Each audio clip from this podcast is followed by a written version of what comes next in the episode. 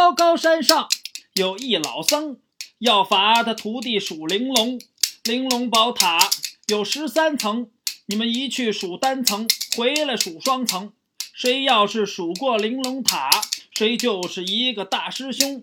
谁要是数不过玲珑塔，罚他一跪到天明。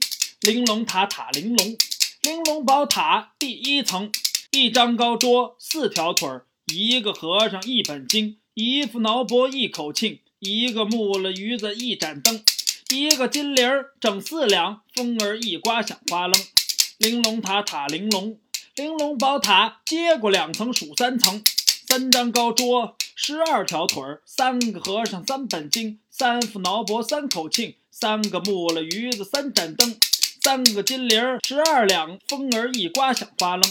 玲珑塔塔玲珑，玲珑宝塔第五层，五张高桌。二十条腿儿，五个和尚，五本经，五副挠脖，五口磬，五个木了鱼子，五盏灯，五个金铃儿，二十两，风儿一刮响哗楞。玲珑塔塔玲珑，玲珑宝塔。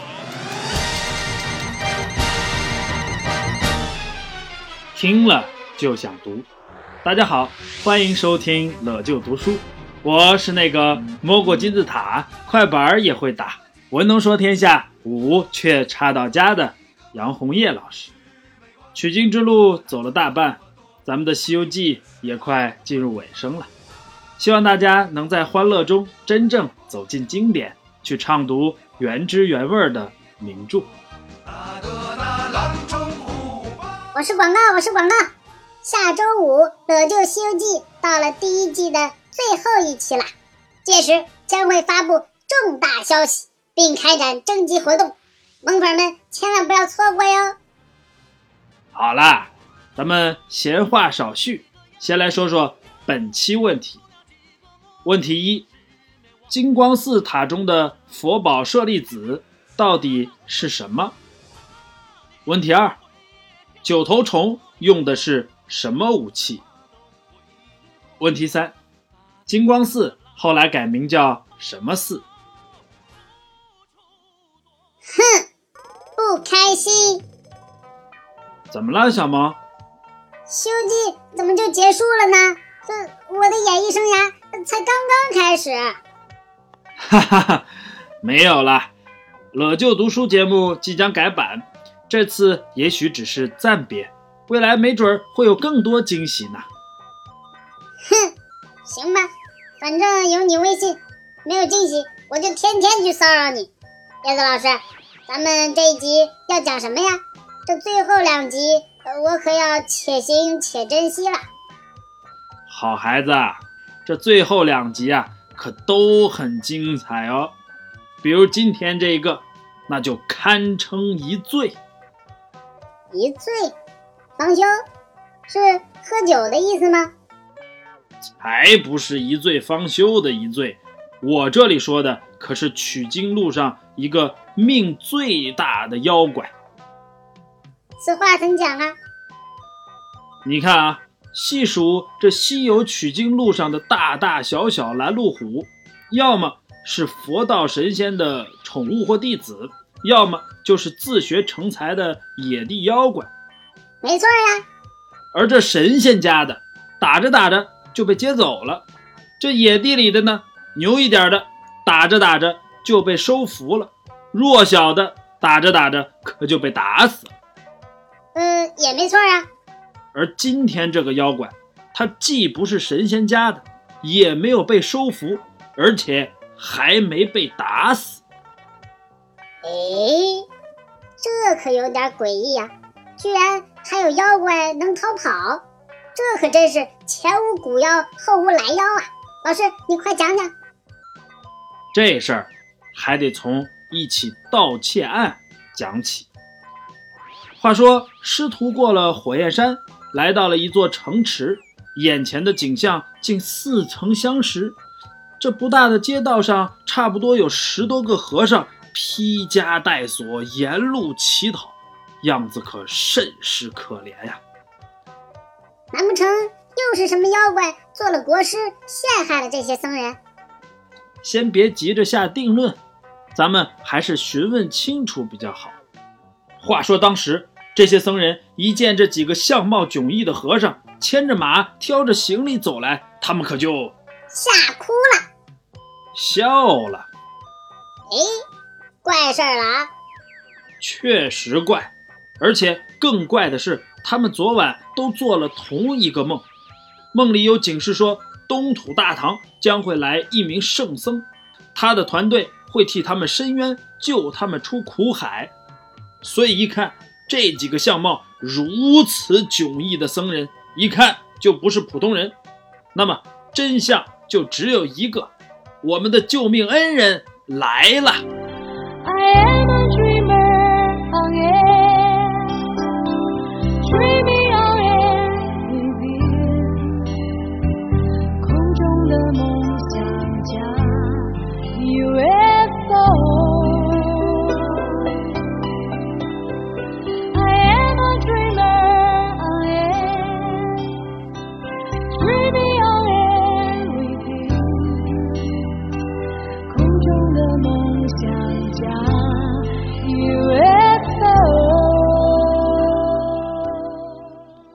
救命恩人，这一肚子苦水就得赶紧倒。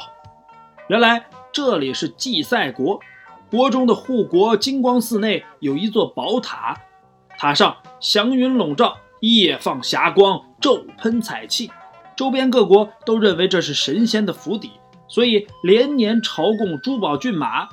而这寺中僧人也都受世人敬仰。咱们面前的这些和尚，就都是国中护国金光寺的和尚。他们之所以沦落至此，皆因三年前的一场大雨。雨一直下，气氛不算融洽。在同个屋檐下，你渐渐感到心在变化，不可思议吧？梦在瞬间崩塌，为何当初那么傻？看来这雨的问题大大的呀。没错，这场雨可不是普通的雨，是一场血雨。这场夜半时分的血雨污了宝塔，让塔内佛宝丢失，从此塔上可再无瑞气祥云，外国也不再朝拜。这可把国王气急了。认为肯定是寺中的僧人偷了佛宝，于是就有了现在的结果。路见不平，拔刀相助。大圣上场吧！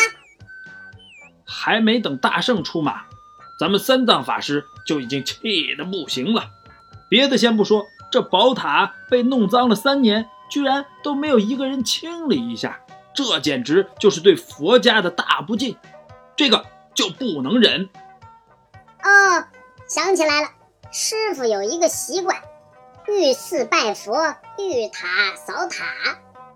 所以这唐长老申冤的第一步就是拿把扫帚，准备扫塔。大圣一看这脏塔日久无光，没准会有妖怪埋伏其中，所以也就跟着去。没想到这一扫，还真扫出两个妖怪来。需要你。我是一只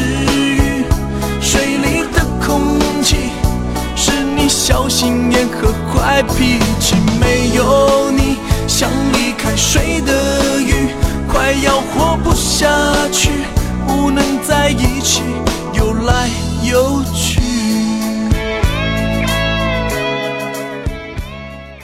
这俩妖怪都是鱼变的？没错，一个是鲶鱼。一个是黑鱼，一个叫奔波霸，一个叫霸波奔。啥？哈哈哈哈哈！笑死了，这什么鬼名字？奔波霸，霸波奔，蹦咕噜霸，霸呼噜蹦，蹦蹦霸霸，霸霸蹦蹦，哈哈哈！可以了，可以了啊！这把你乐的。哈哈哈！我我真不敢相信，这俩蠢萌的妖怪居然就是幕后黑手。谁跟你说？他俩就是老大了，这是幕后黑手派来巡塔的小兵。啊，我就说嘛，这名字也不像是领导人呢。那这老大是何方神圣啊？其实他早就出现过，这个人是乱石山碧波潭的万圣龙王。啊，就是那个呃，请牛魔王去吃饭的龙王。嗯，就是此人。龙王自身能力并不强，可无奈他招的女婿厉害呀。不说别的，光是头可就比别人多多了。啊，难不成他也是三头六臂？那可不止，正儿八经的就有九个头。传说腰间还可以长出第十个。那个龙王正是和这九头驸马联手下了血雨，偷了佛宝。龙王的公主又去凌霄殿前偷了王母娘娘的九叶灵芝草来温养佛宝，让他在潭水底下大放异彩。喂，幺幺零吗？我这里有小偷，而且还是有九个头的小偷。你可别为难警察叔叔啦！大圣和八戒早就起身去打妖怪寻宝贝了。大圣打头阵，可没想到三十多个回合竟不分胜负。那八戒就负责偷袭，瞅准时机，呃，俺老猪来也！这次真的是很彻底呀！成功了，耶！我说的是失败的很彻底。别忘了，这妖怪可有九个头，打斗中已经现了原形，是一只九头鸟。你想象那个场景，十八只鸟眼齐刷刷的盯着你，真是恐怖至极呀！世间罕见，视角三百六十度无死角，八戒又怎么能成功呢？这次偷袭算是彻底的惹怒了妖怪，传说中腰间的第十个头竟也被激了出来，一口。就把八戒这头肥猪猪给叼走了。呃，这就叫偷鸡不成倒丢头猪。哎，大圣正在发愁如何降服这防御指数极高的妖怪时，竟碰巧路过了几个熟人。哎，有戏呀！谁呀？二郎神和他的眉山六兄弟，他们是相约去打猎的。正巧路过此地，大圣一看，哈哈，来得早不如来得巧。你们几个还去打什么猎呀？我这就有现成的呀。这只鸟要是猎到了，能吃十几个烤鸡脖子呢。人多力量大，加油加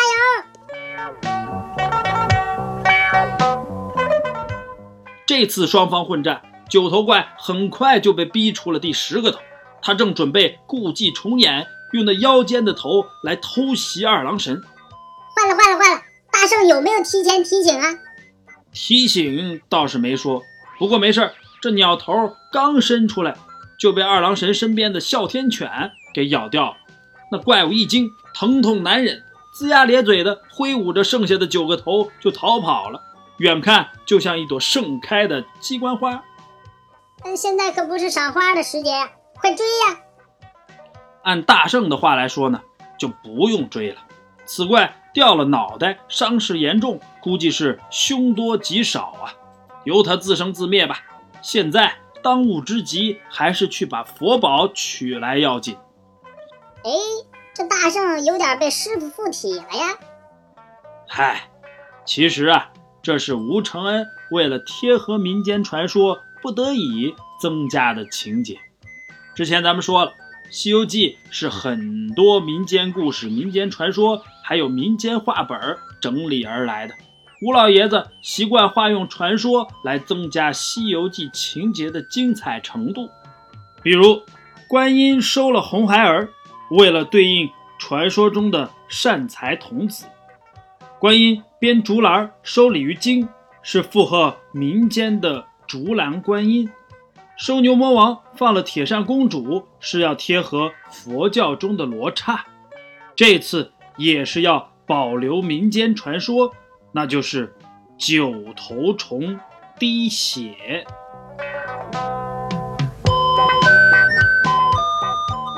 民间传说，世间有一只九头鸟，它的第十个头曾被狗给咬掉，一直滴着血，永不愈合。谁要是见了九头鸟滴血，那将会带来无尽的灾难。啊，难怪这妖怪死不得，原来世间还有他的传说呀！虽然妖怪跑了，但最终结果也算好的。在大圣、八戒、二郎真君等人的配合之下，祭赛国重获佛宝，真是三年阴云今尽散，一场血雨又天晴啊！天晴了，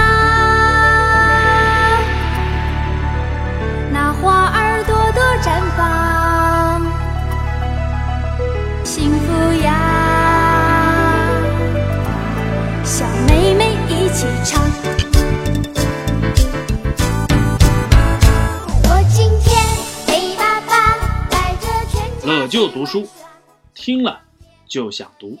收听更多乐就读书节目，请关注诸葛学堂微信公众号。获取更多语文资料干货，请扫下方二维码进群讨论。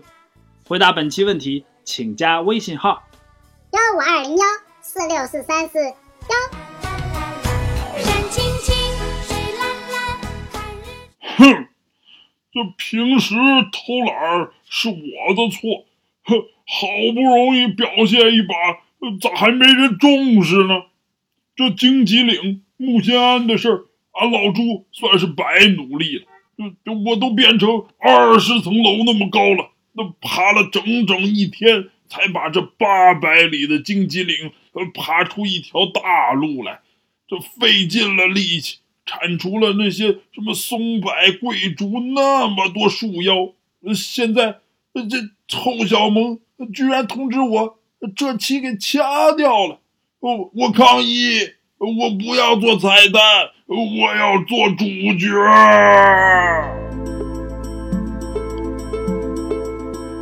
乐就西游记，咱们下周五再见。